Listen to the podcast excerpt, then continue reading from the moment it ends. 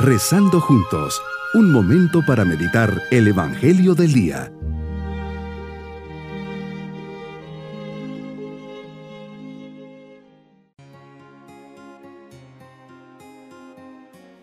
Un especial saludo en este día sábado de la vigésima semana del tiempo ordinario.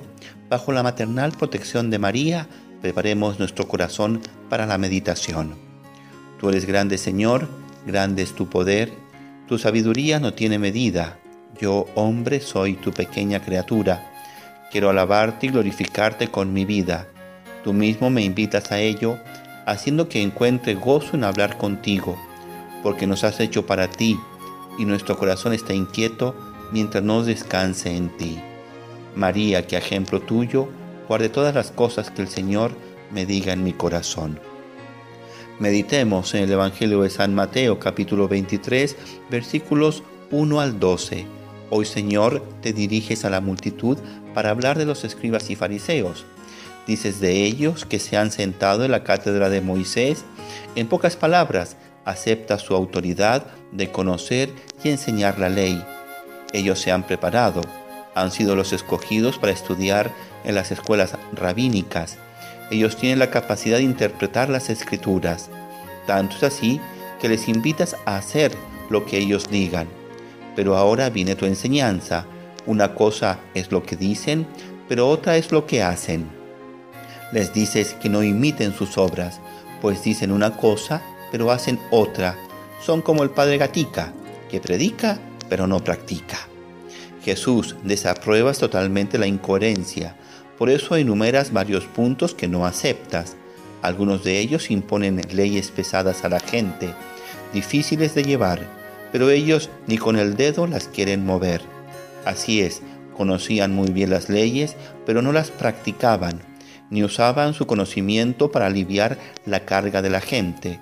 Hacían todo para ser vistos y elogiados, usaban túnicas especiales para la oración, les gustaba ocupar sitios importantes y ser saludados en la plaza pública. Querían ser llamados maestros.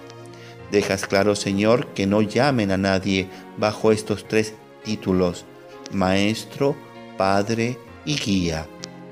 Es curioso, Señor, pero hoy en la iglesia a los sacerdotes los llamamos padre a los que estudian mucho en la universidad y obtienen el título de doctor, lo llamamos maestros. Muchas personas son atendidas espiritualmente en dirección espiritual y son llamadas guías espirituales o directores espirituales. Señor Jesús, ¿qué querrás decir al prohibir estos títulos?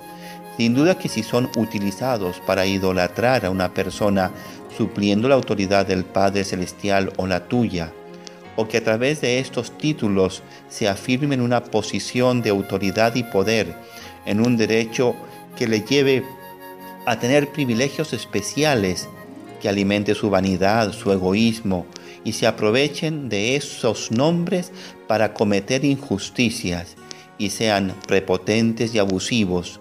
Los rechazarás y pedirás que no los llamen así. Señor, pero si el maestro, el padre o el guía son usados para servir a los demás, alimentan la fraternidad, buscan el bien común y viven con coherencia, no son criticados por ti. Por eso pides a los que lleven ese nombre sean humildes servidores de los demás, que jamás utilicen uno de estos títulos para un provecho personal. Nos invitas que el mayor entre nosotros sea el servidor, pues como bien dices, el que se enaltece será humillado y el que se humilla será enaltecido.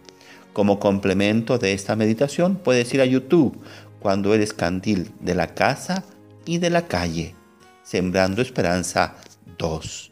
Mi propósito será recordar que el título que tenga, padre, doctor, médico, político, abogado, juez, es para servir y no para sacar partido de mi posición aprovechándome de los demás. Seré coherente entre lo que digo y hago. Evitaré toda dicotomía e incoherencia entre la teoría y la práctica de mi religiosidad.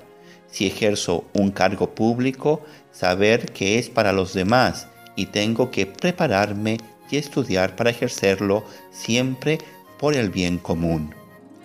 Mis queridos niños, Jesús es el Maestro, el guía y compañero de nuestra vida. Cada día sigan sus palabras e imiten todo lo que nos enseña.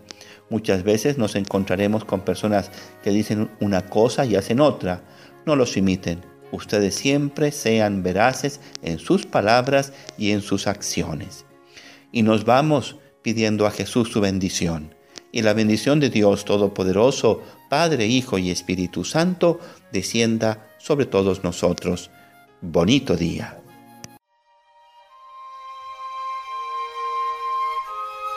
Hemos rezado junto con el Padre Denis Doren, Legionario de Cristo.